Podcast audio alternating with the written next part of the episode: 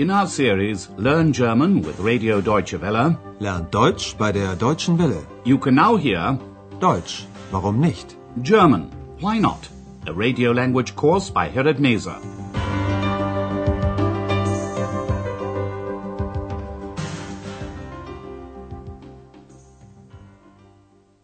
Liebe Hörerinnen und Hörer.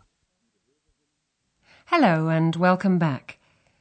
Today you can hear lesson 10. Ist noch ein Zimmer frei? Have you got a free room? If you remember, in the last lesson, Andreas and X looked up the hotel register to find out more about one of the guests, Dr. Thurman. First of all, they looked up his profession. He's a medical doctor. Er ist Arzt. Dr. Thurman comes from Leipzig.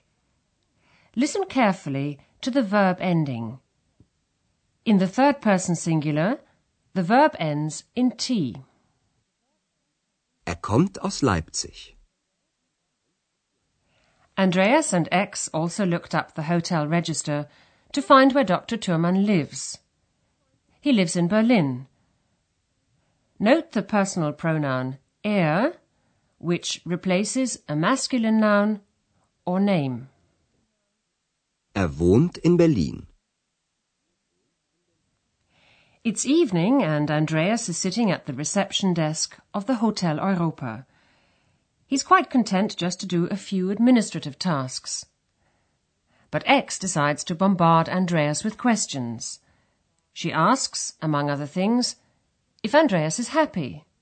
Glücklich. How does Andreas react? And how does he reply to this question?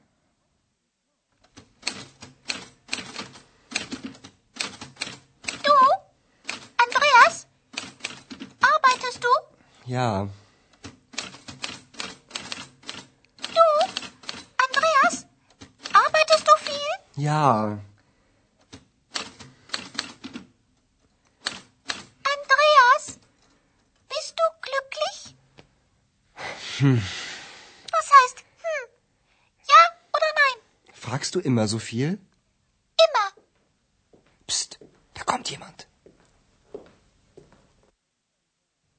When X asks Andreas if he's happy, Andreas mutters an answer and asks X if she always asks so much.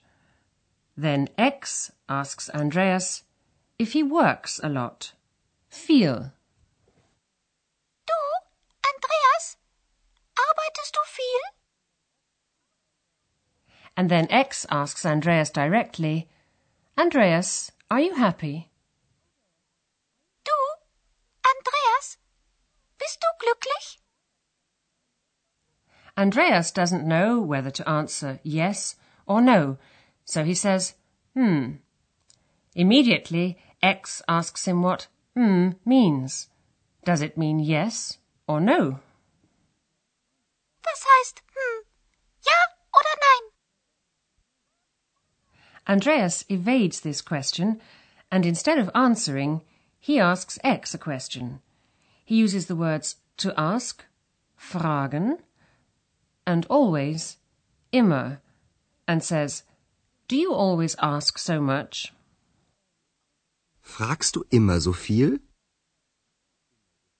X says she always does. Their questions would have continued if someone, jemand, hadn't entered the hotel. Andreas is relieved. Kommt jemand. The entrance door to the hotel swings open, and a young man walks briskly to the reception desk. He doesn't, of course, see X, who's also sitting at the desk. The guest asks whether they have a free room. Zimmer. Andreas asks the guest whether he would like a double room, Doppelzimmer, or a single room, Einzelzimmer. Listen to the first part of their conversation. What does the guest decide to do?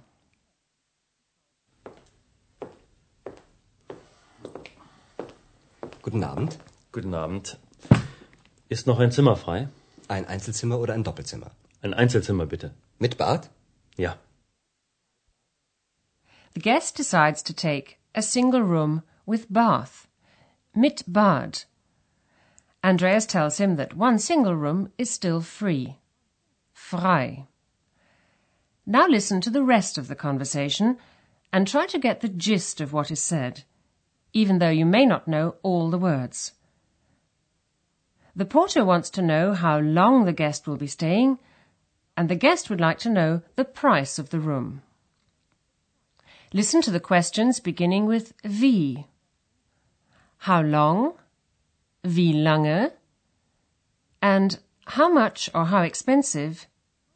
Wie teuer? Wie lange bleiben Sie? Zwei oder drei Tage. Okay. Zimmer 10 ist noch frei. Wie teuer ist das Zimmer? 120 Mark. Mit Frühstück. Listen once again. Andreas says to the guest, How long are you staying? Wie lange bleiben Sie? And the guest asks, How much is the room? Wie teuer ist das Zimmer? In this dialogue, you heard several numbers. The guest says he will stay for two, zwei, or three, drei days. Zwei oder drei Tage. And numbers were also used for prices. The room costs 120, 120 marks. 120 Mark. The room costs 120 marks with breakfast, mit Frühstück. 120 Mark. Mit Frühstück.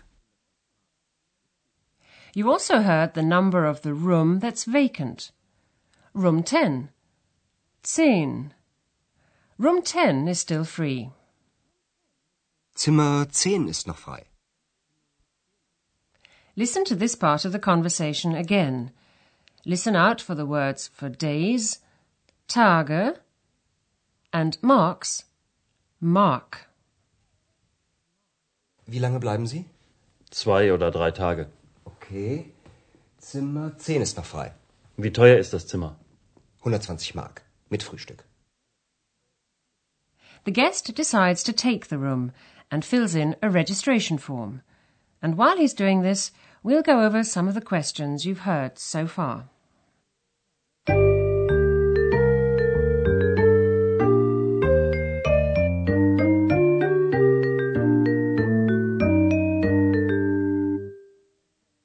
X has asked Andreas a lot of questions. They're all simple questions. That is, questions that require the answer yes or no. Listen to the questions again. Bist du glücklich? Ja oder nein? In simple questions, the verb moves to the beginning of the sentence. Ist noch ein Zimmer frei? Arbeitest du viel? Fragst du immer so viel? In statements, however, the verb is in second position. Listen to the following examples. First, you'll hear a statement and then the question. Note the position of the verb in each case. Du fragst immer so viel. Fragst du immer so viel? Du arbeitest viel. Arbeitest du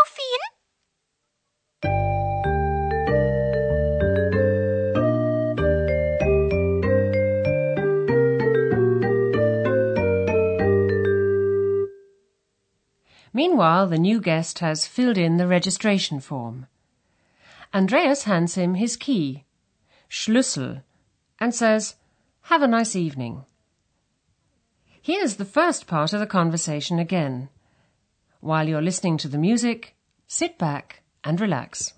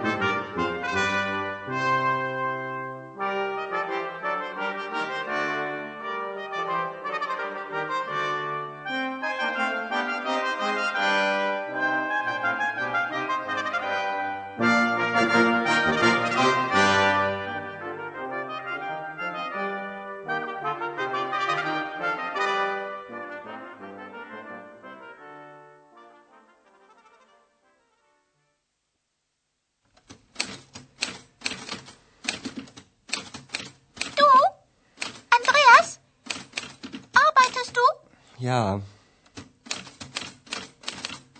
Du, Andreas, arbeitest du viel? Ja. Andreas, bist du glücklich? Hm. Was heißt hm? Ja oder nein? Fragst du immer so viel?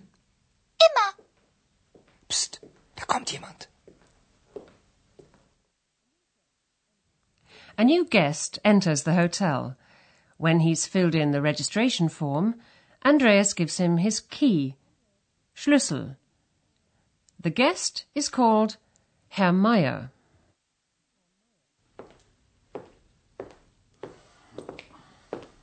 Guten Abend. Guten Abend. Ist noch ein Zimmer frei? Ein Einzelzimmer oder ein Doppelzimmer? Ein Einzelzimmer bitte. Mit Bad? Ja.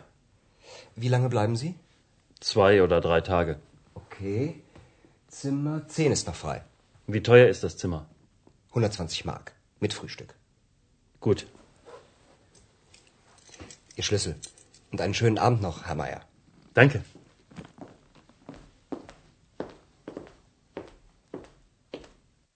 Shortly afterwards, Andreas and X hear the sound of flute playing coming from Herr Meyer's room. Was ist das?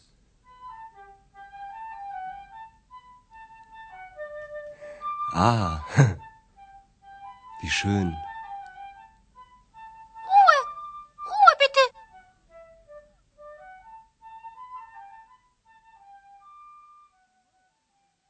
Herr Meyer is in his room practicing his flute. Andreas is enjoying the music, but X is annoyed and says, Quiet, Ruhe.